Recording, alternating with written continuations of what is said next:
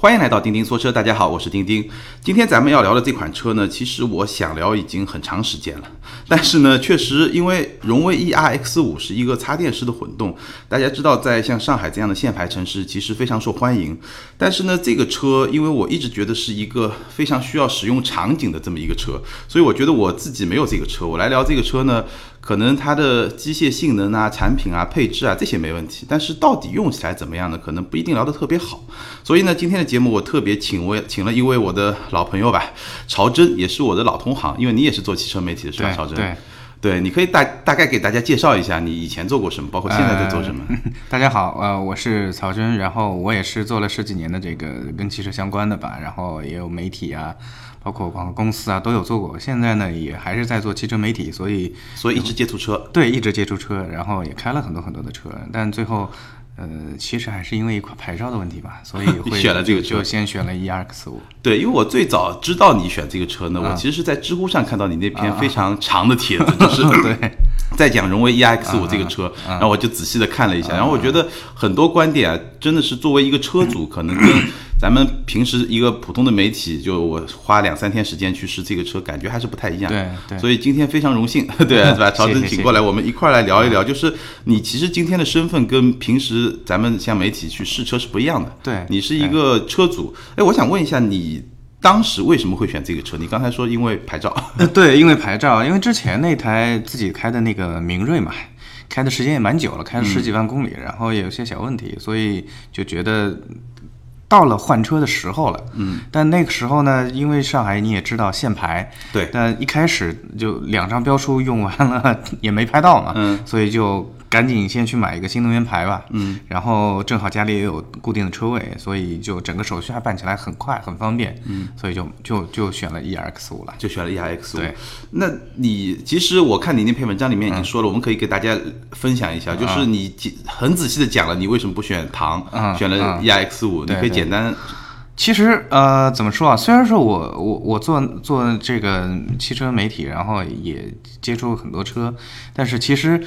嗯，跟很多的普通的消费者一样，我也是一个很看重颜值的人嘛。嗯，那 从颜值这个角度来讲，那 EX 五肯定是要比唐要好看很多的。嗯，呃，当然现在唐二代出来以后，那个颜值是改改了很多了，对吧？对对对。如果那个时候唐二代就有的话，可能会我会纠结很多很长的一段时间。嗯，但是。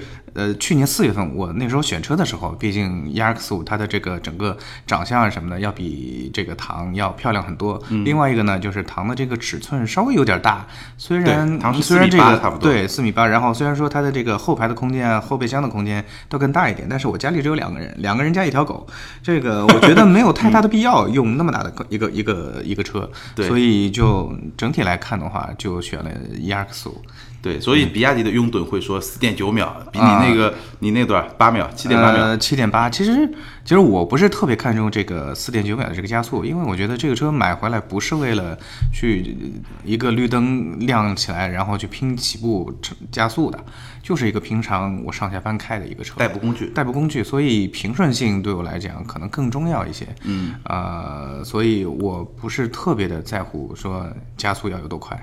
啊，对你当时买这车花多少钱？最后，呃，裸车是原价二十二万九千九，就是去掉补贴之后二十二万九千九，然后再加了两年的一个保险，就这些钱，差不多就是二十五万，对，二十五万不短，对。那也就是说，我看一下汽油版，如果是一点五 T 的话，差不多就十八万，对对，一点一点五就是汽油版的顶配，差不多是十八万落地落地，然后就差了七八万块钱，七八万块钱，对。就一块牌照，对一块牌照，对。对。不过我一直说，其实上海牌照你现在已经拍到了，对吧？对我现在其实上海牌照它不是纯粹把它折算成几万块钱，对对，它像一个理财产品，因为每年每年都能保证一定的升值，然后呢，你还有很很好的这个平时可以随便上高架这些路，而且不光是升值，其实它是一个保值的产品，对。啊。那以后这个东西是越限越越严格嘛？对对对，有一块牌照在手里总是没问没错的。对，嗯，那你实际开下来觉得这个车的空间怎么样？因为你刚才也说，其实这个车是一个四米五左右的车嘛，比比唐可能会小一点，那个四米八多一点。对对对，实际体重下来空间怎么样？呃，这个车其实它不光是这个。纯混动的，它纯电的就那个纯汽油的车，嗯其实它那个设计原理之前他们也说过，呃，重点是为了考虑前面乘坐的空间的，所以就坐人的，坐人的，对，所以前面两个座椅坐的很宽大，然后后边呢也是坐的很舒服，嗯，包括这个腿部的空间也是蛮大的，嗯，然后第二排的这个靠背还是可以有几个角度可以调节的，嗯，但是唯一的缺点就是它这个后备箱太小了，因为它嗯太小为多小了为了为了这个后排的乘坐的空间，它把这个座椅是往后设挪了嗯往后挪的，所以它后边的这个后备箱的尺寸我具体多少我不知道了。嗯然后但是呢，呃，基本上就是说塞进去一个二十九寸的行李箱，就整个就塞满了。就一个大行李箱就塞一个二十九寸的就彻底。跟我那轿车差不多。对轿车都比这个大，轿车都比这个大轿车肯定都比这个大，因为这这这这个确实是是我见过的所有的 SUV 里面算是比较小的，包括一些小型的紧凑型的这种 SUV，它有的这个后备箱空间还比这个大一点。是对，而且因为 EX 五嘛，它的那个后备箱的地板下面、盖板下面还有块电池，电池对所以像汽油版的，它那个盖板掀下来，下面还有一一个隐储藏的隐藏的空间，对。但是汽这个混动版就没有了，所以就只能放这样一个行李箱。像我们出去玩的话，如果要拎两三个箱子，那就后面后面塞一个，然后剩下的箱子就只能放在后排了。它座椅可以放倒吗？座椅可以放倒，可以放倒，对啊就扩展还是可以，因为你两个人一条狗嘛，对对对还行。但是如果说是一大家子带行李对，那就没办法了，就有问题肯定了对吧没办法？对。其实这个车，你刚才说很喜欢外观嗯嘛，我的感觉啊，嗯外观有一点大众的味道。对其实内饰呢，设计上可能有点沃尔沃的味道，但整体做工还是很很大众的感觉。这个整个外观呢、内饰啊，这个风格看起来就很大众。对就是你可以跟现在包括新的途观 L 啊，包括老的途观，你去比较一下它的这个呃漆面的工艺啊，包括里面内饰的这种呃接缝拼接的这种工艺啊，嗯，都是很像的。嗯，但但是呢，它的那个内饰的这个中控台的这个设计，又跟之之前就是沃尔沃的那个概念是 Concept Coupe 是长得很像的。对，就肯定是就当时是做了一些借鉴的嘛。然后，但是他把这两个东西融合的还不错。嗯，嗯，就其实完成度还是可以的。对对。对，所以感觉上你觉得有山寨感吗？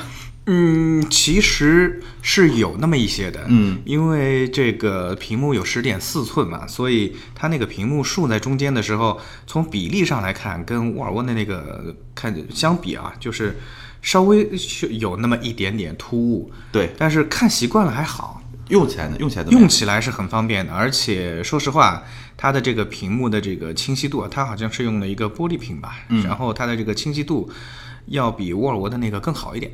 啊啊就分辨率感觉是嗯，吧？对，分辨率，然后触感也也也要更好一点。嗯啊，这款车开起来怎么样？感觉开起来是整体上是偏舒服的，偏舒服的。偏舒服的。然后，呃，因为汽油版我也开嗯过，然后呢，它跟这个汽油版比起来会更舒服一点。汽油版的这个悬挂呃稍微有点硬。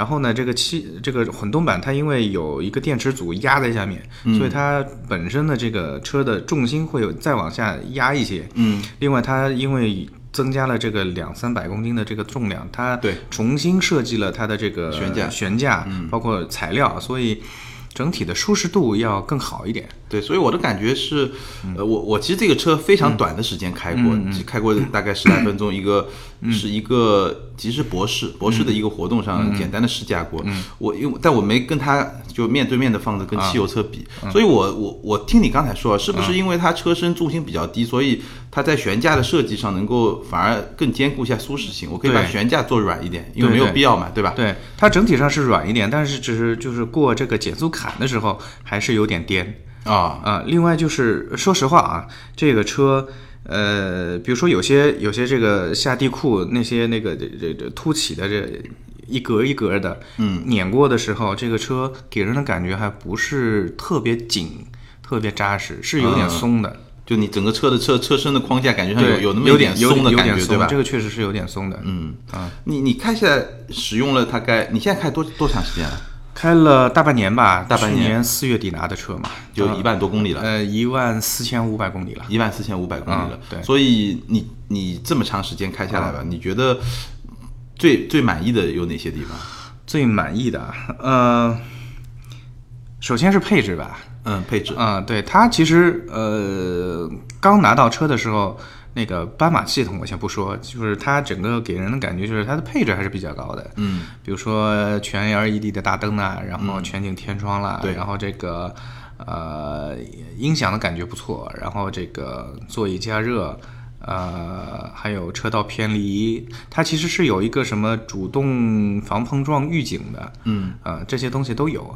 然后另外就是它的这个这个呃斑马系统，嗯，斑马系统是越越用到后边越觉得这套系统是非常棒的一套，离不开离不开。你能举几个例子吗？哪哪哪哪几个场景你觉得比别的特别好？它现在的这个斑马系统的语音功能是非常智能的，嗯，就自然语言那种。对自然语言那种，而且它的它的一个很大的特点是说，它的这套系统它不是说基于本地就是装在车里面的，嗯，它的这个系统在是是在线在云端有一个大数据的支持的，嗯，就是你所所说的每一句话，嗯，你说出去以后，其实是直接上传到云端，然后它经过数据分析之后，再下反馈给你一个你需要的一个指令，比如说我现在。呃，坐在车里边，我我很少会用手去触摸这个屏幕，经常就是上了车，你好斑马，然后然后它反馈来以后，你我就可以说，呃，我要打开座椅加热，或者说我要去什么什么地方，嗯，比如说今天我我到这儿来，我说我要去这这个什么什么路，然后它就直接把导航就设置好了，嗯，这个非常方便。就准确度很高。准确度非常高。嗯，呃，另外的话，像我说这个下雨了，它的雨刷会打开，说呃我要看星星，然后这个天天窗可以打开就打开了，就可以打开了。对，然后呃，现在斑马正在做二点零的升级，嗯，那个汽油版的 E RX 五都已经升级完毕了。EX 嗯五的话，系统这个这个功就它的整个系统还要再做一些优化，所以可能稍微晚一点。嗯因为之前我有体验过，二点零的话，它的功能会更加丰富。嗯，呃，包括什么自驾游之类的，就特别牛逼一套 系统，啊是吧啊对，就简单的讲。呃，我开了，我用了这套系统以后，因为我也经常试其他的车，嗯会有些不太习惯嗯，啊，就用别的车会不太习惯。对，不太习惯，因为其他的车很多时候你还是要需要用键盘、呃用一些按键、旋钮啊，或者说在触摸屏上面去操作一些东西。所以你现在肯定是坚信语音控制就是未来了。呃，对对对对，因为你想，就是不管我们开也开车是用什么样的方法去操作一个屏，操作一个这个功能，你的右手至少你的右手是要离开方向盘的，对对吧？触摸屏幕也好，或者说像 A P P 上面它有一个旋钮和按键，你要去手触摸，那就意味着你的一只手是要离开方向盘，那个多少还还是会有一些安全隐患的。是，那这个系统的它的特点就是说我用语音来控制，对我就不用双手其中一个手离开去操作这样。对，但你这样的话，一个月会有需要用多少流量呢？这个就是免费的，免费的，它对它有免费多少流量，还是说操作以后它就是自己买呃语音的这套这套系统啊？语音是免费的，语音是免费的，导航也是免费的。就是你不管是用你你你什么样的导航，你你去哪里，它的这个都是免费的。嗯，但是它是说每年提供两个 G 的叫音乐流量包，就是听音乐听音乐或者它有一个有声读物，就是啊懂有几千个这种语音的那个小说啊，什么财经啊，各种各样的语音的服务，它这个是要要收费的收费的。嗯它送两个 G，剩下的就是呃用支付宝去购买。啊。对，说到说到支付，宝，因为这个这个斑马系统它是阿阿里里开发的对所以它是绑定了你的支付宝的。嗯，也就是说，最简单的，像你要购买这个流量，对，你在屏幕上操作，说我要购买流量，它会跳出来一个二维码，嗯，你用支付宝扫描一下，直接就可以就可以了。对，直接就扣款了。嗯，我看到一个新闻，好像山东那边在建一个就高速公路的实嗯验，就有些有些通道直接就是呃支付宝识别啊什么呀，对对就就直接能过去了，就以后都可以这样。因为我我了解到的就是支付宝现在就在跟这个高速公路网谈这个事儿嘛。对，呃，以后很可能呢是一个一个现实场景，就是你的车牌号绑定你的支付宝账号，嗯，然后你过高速公路的时候，就像过 ETC 一样，直接扫你的车牌号，就直接在你的支付宝里面扣钱了，嗯，那你也就不用停车了嘛，嗯，对。啊，就这样。对，但是也有可能以后，比如说交警也跟支付宝绑定了，对吧？嗯 然后你一不小心开过一个地方，直接两 啊两百块钱、三分就就扣掉了，对吧？对对你你要你要找个人去代扣分，也基本上不可能了，对吧？对啊，对，对这这这个确实，这个马爸爸家还是还是还是很强大嗯，的。对，而且他现在就是马爸爸这边还跟很多很多的智慧停车场啊、嗯。在谈，上海已经有很多的智慧停车场了，也是这样的概念，就是停车费，停车费也是说这个智慧停车场它是关联支阿里巴呃支付宝的，嗯，然后也是扫描你的车牌之后，直接就从你的账号里面扣钱了，哦。嗯、哦，那就未来其实。就我为什么特别想要请你来聊这个车啊？就是除了刚才说，我们待会儿说这个插电这部分啊，嗯就是这个部分，就阿里的这个部分，其实真的，我觉得可能只有用到用到一定程度以后，你才会对它有一个特别特别大的感知。我之前听一个报告说，这个呃，他们一开始觉嗯得买这个车的人可能都是。八零后啊，九零后啊，嗯这个人，但是呢，后来他们做了一个研究，嗯，就是是就是你刚才说的听音乐，嗯。他们就去研究这个听这个车的音乐的那些人嗯。啊，就哪哪些哪些音乐是听听的最多的，最后发现好像听下来这个。用户群年纪还不小，什么刘德华，就是反正就是、嗯就是七零后特别熟的那些那些香港歌手的音乐被点播特别高。对，因为他这个斑马它是背靠阿里巴巴嘛，然后阿里它的资源特别丰富，嗯，它的音乐都是来自这个虾米音乐嘛，嗯，虾米音乐就是阿里旗下的，对，呃，所以就等于说在车上。呃，你只要说我想听刘德华的歌，然后他就帮你把啊 刘德华的歌的一个清单都对对对。列出来，然后你就随便听。嗯，像我最近在听那个《鬼吹灯》，啊，就我今天小说对吧？对小说一路一路开过来，我今天就一路在听《鬼吹灯》，嗯，也是就就很方便，很方便。嗯嗯好，那我们说完好的，你你觉得最大的几个槽点是什么？这车？最大槽点，最大槽点其实这个车的这个动力总成这块儿，它的一个两档的这个变速箱。变速箱？对这个变速箱，其实设计上是有一定的，应该说是技术缺陷吧。嗯，虽然说很稳定，就到现在为止这个没出过问题，但是它因为只是两档，所以它的这个换挡的感觉很不爽。嗯。啊，就是嗯比如说我正常开车的时候，可能到五十六十左右的时候，它要换挡，这个换挡的过程是一个有很明显的一个拖拽感的哦，啊，然后就就一档到两档也会有拖拽感。对它只有两个档位，它就就换挡的这一个一般对，一般我们开车手动挡，尤其是就或者说降档的时候会有啊明显拖拽感，对它升档也有。对它升档也有，然后会很明显，尤其是你加速越快，那种感觉越明显。越明显，嗯对，你会明显的感觉到这个车到一个一个速度，然后它突然就缓下来，然后再往前开。啊哦，这是一个两档的变速箱的一个嗯缺陷，嗯，应该是一个缺陷。嗯，然后呢，就是跑到高速的时候，跑上高速，它这个转速会相对一般的变速箱会高一点，那就是说噪音它会噪音会稍微大一点。嗯，呃，反正我看过一百二十公里时速的时候，它的发动机的转速有三千。三千转。对，现在一般的一般的轿车大概在两千到两千二左右。对，你说一百二十公里对吧？对我我我当年开飞度的时候，你知道一百二十公里是多少 吗？三千八百转，特别恐怖。那个车是属于呃，当然高速确实不是这个神车 GK 五的这个最好的表演的场合，因为它一个城市里面其实很舒服，但是一到高速，这个转速高的不得了。对对，然后呃，这个车我看官方的说法，其实续航里程是六十公里，嗯，但是我们一般是这些电动车也好，插电式混动车也好，其实一般都会打个折扣，嗯，所以你觉得你实际开下来这个它的纯电的续航里程怎么样？呃，我不知道为什么官方会说六十啊，因为实际上真正的充满电的话是六十三公里。嗯，然后呢，真的是开下来以后会觉得，嗯、怎么说啊？就打个比方，我今天从家里开到浦东这儿，我基本上走全程走的是这个快速路，因为我从家上走了没呃过了两三个红绿灯就上快速路了。嗯，一直开过来。如果是走这样的一条道路的话，其实是会越开越长越越长的。嗯，呃，最长的话可以超过六十五公里，它就是综合算下啊来，就我加起来两个数字加起来对就一边是在减少，对，一边在增对，这个数字加起来会到六十五以上，嗯，呃，也就是说，在很顺畅的这个六十到八十公里的这个时速范围内，它的电量消耗的是很少的。嗯嗯嗯，真的是要在市区范围里面开，它的电量会消耗的有点快。会有点快。另外就是要看每个人的一个驾驶习惯，有的人就可能就开汽车也是习惯于大脚这个油门踩下去，对吧？这能个差很远，对吧？对，加速很快，然后刹车很猛，这种这种呢，对电量的损耗也是很大的。嗯，因为电池的特点就在这儿，你的你给它的力量越大，它消耗的越快对。啊、那冬天呢？冬天会稍微打点折扣吗？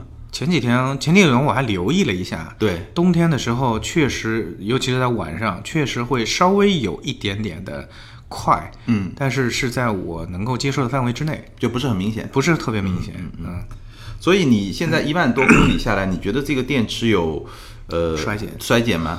没有，啊，说真的是没有，因为、因为我我做汽车媒体，所以我会很关注这些问题。嗯，然后我会发现，过了一万公里之后，我我在留意每一次充完电之后，每一次用完之后，它是不是跟之前的这个呃使用的这个情况有些变化？其实是没什么太多的变化的。没什么太多哎，变化。就像我我说我今天开过来，开到现在我我算下来还是可以加起来有六十五公里的续航，那我觉得这个跟以前是没什么区别。嗯，所以你你基本的用车场景就每天晚上充电，对，然后大概是如果那晚上就没问题了，你一个晚上肯定充满了。如果如果不是这种，你看过嘛？大概需要多少时间充满电？它好像电，呃我记得是十二十二千瓦时的电池，对吧？十点四。十点四是吧？啊，十点四还是十点八？嗯啊，然后在家的，就是用家里面的这个装的这个充电桩的话，差不多是三个小时四十五分钟左右，啊，四个小时不到，四个小时不到，然后就充满了。但是是专用的充电桩，不是随便拉个线出来。对，这是就是国家电网过来装的那个充电桩。啊啊啊啊啊，就四个小时不到，那还行，就是对就基本上，如果说你呃只是上下班，或者说只是在城市里面交通，等于对。不用花什么钱，对吧？对。电费电电费很便宜，就其实就自己算嘛，如果呃从家里到公司的往返距离不超过六十公里，那基本上就不用花钱了。对，就不用花油油钱，对对，电还是要，对对。电很便宜，我我每个月的电费账单拉下来就一百块钱左右嘛，嗯，啊，就一个月一个个月月就一百块钱左右。对。对，那这个车你你跑过你跑过长途吗？跑过，对，如果就如果不充电，或者说电你六十公里跑完了，对吧？嗯，正常情况下，它的油耗在一个什么样的水平？呃，我就说我有一次去浙江仙居吧，这个单程是四百多公里吧，嗯，然后呢也是从家里面充完电，充满了，然后过去的，嗯，呃，这个时候就就切换到 normal 的模式，就普通模式，它差不多在还剩下二十二、二十三公里的续航的这个电量的时候，它就开始由发动机介入了。嗯，之前还是纯电的跑的，然后发动机介入之后呢，整个还是相对比较平顺的，嗯，噪音也不是很大，嗯，最后四百公里开下来的话，油耗会在六到七之间。六到七之间，对四百，那还那其和挺好了。对，和一般的一点五 T 发动机比起来，我觉得差不多的。对，而且你毕竟是个 SUV 嘛，对对，理就其实六点七是可能比比一点五还稍微好一点点，呃，差不多其。其实跟正常的一点五 T 差不多，差不多因为跑高速嘛，纯粹的高速公路上跑的话，对对对，差不多就这个油耗。嗯，那还是相当不错的，对对吧？对，对，那你你现在做做过一点，等于是呃要差不多做过一次保养对对，我马上要做二保。哦。它一点，它为什么这个点做二保？它怎么一个？它是这样，就是说，呃，新车它建议是三千五百公里做首保，哦，三千五百公里就三千五百公里，嗯然后后面是每一万公里做一次。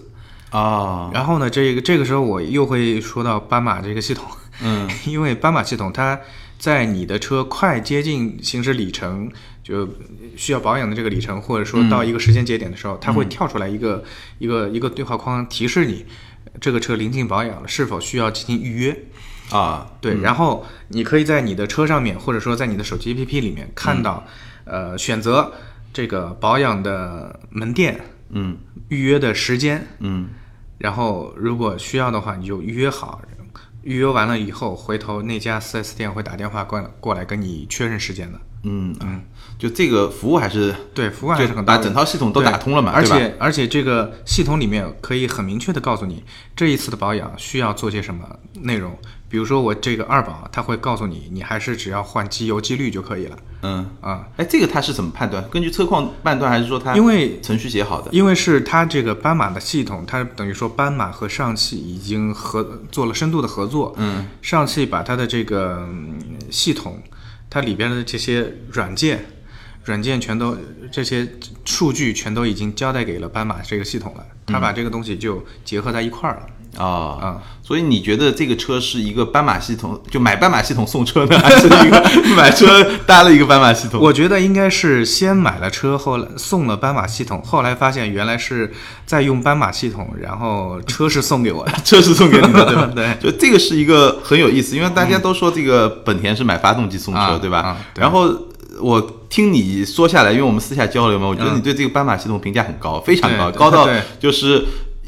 因为其实我们在说，就我们普通在说这个车联网啊什么的，我们可能比较关注的一些品牌，就像海外的特斯拉，包括现在沃尔沃、宝马做的都还不错。但是但是阿里的这套东西好像有有开始关注，但关注点不是特别多。但我一直听你这个评价甚高，对我也不知道你是被充值了还是怎么样，但我相信没有。对没有没有，对，呃所以就特别关注这个问题啊。那你现在拍到牌照了吗？现在拍到了。拍到，那你打算怎么处理这车呢？呃，这个车我肯定是先开着嘛，因嗯为这车平时用起来还是蛮顺手的。对，呃，牌照的话，我就想找一个便宜的能上沪牌的二手车先挂上。先挂上。对，就你会觉得，其实现在虽然说现在上海新能源牌照是免费的，但是难难说哪一天这个也变成一种稀缺资源，对吧？而且今年到目前为止啊，还没有没有政策说这个混合动力的车不能上新能源牌。对但是因为上海现在满大街跑了好多好多混混混动的车了。对对对，那这个其实早晚也是要限制的。早晚也是要限制。对，说不定什么时候就说只有纯电动的车只能才能上新能源牌，嗯，这个很很难讲。对我其实觉得啊，就刚才听下来，就这车除了有就那几个地方确实我们也提到了，对吧？变速箱，但我觉得还有一个可能是一个问题，就是你说的后备箱太小。因为我我前段时间我在节目里面也说过，就我前段时间因为我家里两个轿车，但是呢，我前段时间送我爸妈从上海回老家的时候，就发现这个轿车确实不够用，嗯，就是后备箱太小了，对对。实实在不好用。但回过头来我就在看，我觉得这车就你刚才说的有一个点有点纠结，就是它的后后备箱嘛，对。就如果你家里面打个比方，你现在有上海牌了，你肯定再买一辆车嘛，对吧？不管是现在二手车，以后换新车，但是你如果家里两辆车，你总是希望那辆 SUV 是那辆能够装点东西的，嗯，你你你还会考虑再买辆 SUV 吗？还是？呃，肯定不会。不会，不会，不会，对对对，不会，因为我现在是这样考虑的啊，嗯，中国啊，现在不是政策很明显，在大力的推新能源的车，对，对，然后我觉得现在这个点，如果再买一个二三十万的新车，呃尤其是作为二手车二第二台车，第二台车第二台车，而且还不是利用率非常高的那个车，如果再花二三十万买一个这样的车的话，呃，感觉不是特别划算的一件事情。嗯，呃，特别是用了几年之后，你想可能到二零二零年以后，对，呃，或者说就到二零二五年吧，因为现在好多的嗯企业什么的都说二零二五？年要二零二五年怎么样。怎么样？对，对，然后到那个时间节点，如果你的手里面还有一台汽油车，那个时候是很难处理的。卖不我是这样想出去是吧？嗯对，我会我会这样想，所以、所以反正是作为一个临时的，为了挂一个上海牌的这这个用处，去选一台这个二手车的话，那便宜的随便挂上去就行了。不，你这个也是一个很理性的想法，我的想法就跟你不太一样。啊。我觉得这个点就是，就如果还能搞到一些特别好玩的汽油车，对。赶紧买，啊 因对为我就觉得这个可能再过五年、十年，真的想买也买不到，想用也用不起，对对吧？就抓紧时间能玩，对能玩两年再玩两年再说，对。是的然后接下来可能我们就没有办法，五年、十年以后就切换到新能源车了。其实我昨天还在找二手车，昨天啊我去逛了一下，我我一开始是想收一台三零八 S 的，嗯，啊、但是找不到。找不到。对这个车本身卖的不好，然后包括 4S 店也好，包括这个我昨天去了车王，车王也没有，嗯就很多的地方都找不到这样一台车，嗯。所以很难收。很难受，嗯。就还还是那些有些大众啊、丰田啊好说一点，对对对对吧？上海上海就它得原来是上海牌照嘛，否则你入不了这个级嘛，对，对，行，好，那现在今天很高兴，这个曹真作为一个车主，对吧，来跟我们分享 E R X 五，因为这个车在上海看到很多，我们知道上海因为政策的关系，其实看到非常多的比亚迪。秦其实秦更多，唐比较少。比亚迪秦，包括荣威的五五零的这个混动，然后 E R X 五其实现在也慢慢多了，而且呃，跟前面两款车非常不一样的是什么呢？就是呃，荣威的 RX 五的汽油版也卖得很好，对就这不是一款就是说只有混动车卖得好的这么一款车型，还是很不一样的。对所以今天呢，曹真过来跟我们分享了很多作为一个车主真实的一些感受，好的、不好的都很清楚，所以也供大家做一个参考。好，关于荣威 EX 五呢，咱们就先聊到这儿。今年的节目啊，丁丁之前也说过，我会尝试一些新的形式，比如说邀请一些圈子里面的朋友啊，甚至不是汽车圈的，对吧？跨界，咱们找一些别的圈子的朋友，也会到节目里面来跟丁丁进行一起互动，还包括我会邀请一些听友到节目里面，大家一起来随便聊，这样呢，我们的节目形态也会更加的丰富。那大家有什么好的建议呢？也欢迎在留言里面跟丁丁来说。接下来呢，咱们进入互动环节。今天呢，丁丁挑了两个评论和留言。第一个呢是二营长的意大利炮友 ID 二营长的意大利炮友，这位朋友说，启辰 D 六零到底咋样啊？和轩逸有多大区别？说是三大件一样，感觉配置比轩逸还高啊！车标加持三万块，不敢信啊！呃，启辰 D 六零呢，这款车我自己没有开过，说实在话，我了解的也不是特别的充分。那我简单的看了一下，这款车确实如你所说，跟轩逸的三大件是一样的，而且呢，可能有些配置呢，这个看不同的版本啊，比轩逸还会高。那价格呢，基本上比轩逸会便宜三到四万。那这件事情怎么看呢？其实这个问题我稍微犹豫了一下，要不要回答？因为毕竟这款车我没有自己亲自的驾驶过，也没有去 4S 店非常仔细的看过。所以你要简单的问我说这款车到底值不值？便宜三万，性价比是不是特别高？我没有办法给你一个确定的答案。但是呢，就这个问题，这个现象，就是一个所谓的合资自主品牌，它用了自己的这个外方，对吧？一个成熟的平台，然后呢，打造了一款价格可能比原来的车便宜百分之二十左右，看上去性价比特别高的一款车，三大件都一样，底盘一样，对吧？发动机、变速箱都一样的前提下，是不是值得买？那我的看法呢，三点。首先，这款车的基础确实不错，因为轩逸这个非常成熟的平台是经过市场考验的，对吧？这个基础是不错的，而且看上去从表面来看，无论是机械的底层这个基础，还是说它的配置性价比确实比较高，所以这款车肯定是可以考虑的。第二点呢，所谓的一分钱一分货，说实在话，我不认为轩逸对吧，挂一个日产的标，它就值百分之二十，对吧？它就把这个标拿掉就能够降价百分之二十，我不这么认为，因为主流品牌的这个十万出头的车，真的利润没有那么高，所以呢，它把价格做下来的同时，对吧？那可能是因为一些。开发的研发的费用啊，一些专利的费用啊，平摊的比较低了，这个是一部分原因。但另外一部分原因，必然我敢打包票，一定可以说的就是某一些零部件它的标准是降低的，这个是一定会发生的。当然，降低多少就不知道了。可能某个零部件在轩逸上，对吧？它的使用年限是十年，那到了启辰上可能就是八年，对吧？或者说呢，它的环保标准可能那个标准更高一点，这个标准更低一点。因为无论如何，你没有办法说在同样的一个成本的限制之下，它这个车就能够直接便宜百分之二十，还能够赚到钱，这个我并不这么认为。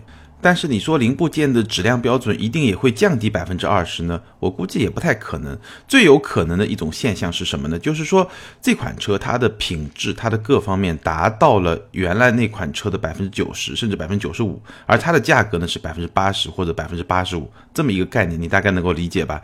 所谓的这些合资自主，因为它毕竟有一些成本确实可以省下来，因为一个成熟的平台，它早年的研发成本早就分摊光了，对吧？所以我觉得从一般的商业逻辑上，包括这个行业的特点，我的一些了解，大概可以给你讲这么一个背景嘛。根据这个逻辑去理解，可能能够更好的帮你去评判这个车。那具体说，OK，它的基础是没问题的，对吧？三大件都是没问题的。那它的做工怎么样，品质怎么样？我觉得你如果稍微仔细的去观察，你去轩逸的车看一看，再去这个启辰的车看一看，可能有。一大半你可能也看不出来，但是应该能够看出一些蛛丝马迹，比如说它的做工啊，它的接缝啊。当然，你说这个材料它的可靠性，对吧？它的耐久性，这个确实看不下来。但是呢，你大概根据我刚才说的，包括你自己试驾的体验啊，你到底比一比，差别有多大，可能能够帮助你做出一个自己的判断。当然了，你需要有一定的心理准备。你指望 D 六零和轩逸完全一模一样，我感觉上不太可能。好吧，因为我没有开过这个车，所以没有办法给你一个很明确的答案。但是这是我的一些想法、一些思路，供你来参考。接下来看第二个问题，ID 是马星宇七小时前，马星宇七小时前，这位网友说，他说看了两个月，这个价位豪华中型 SUV，他这个评论是在我讲沃尔沃 XC60 那款车的下面，所以这个价位应该就是指四十万左右吧，豪华中型 SUV，只能说目前没有一款有压倒性优势。父亲有一个上一代的 XC60，以后应该不会考虑这个品牌了。新 X3 和新 Q5L 刚上市，价格和品控都不是最理想的入手时机。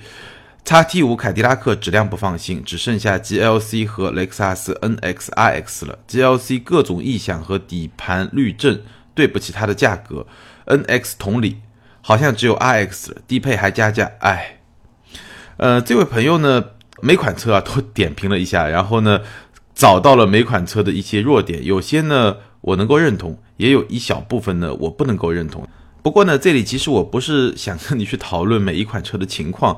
只是我看到了你的留言之后呢，有一些感想想跟大家来分享一下。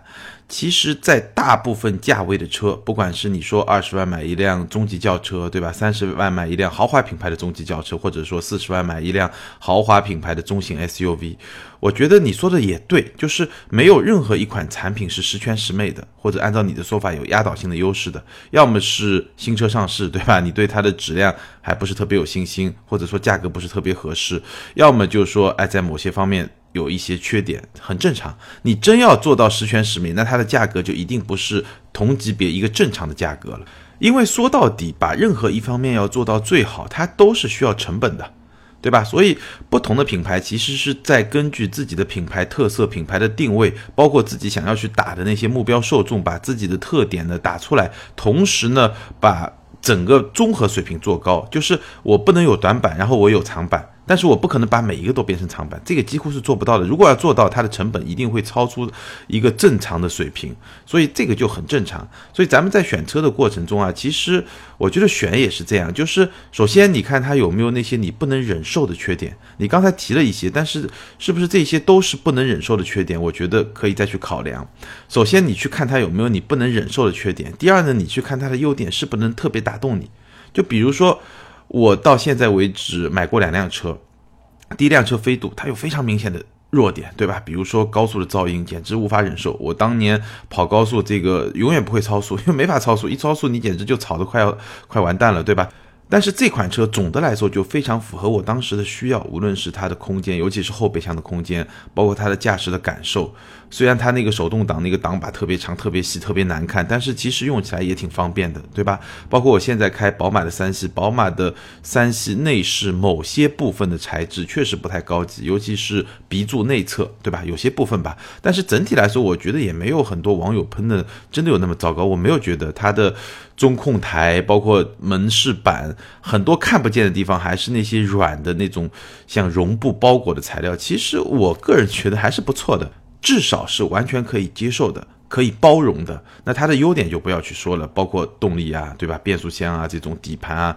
所以说到底啊，我觉得选车就是这样，就是你既要看到它的优点，又要看到它的缺点。然后呢，你要知道每一辆车一定有它的缺点。这个其实就跟你交。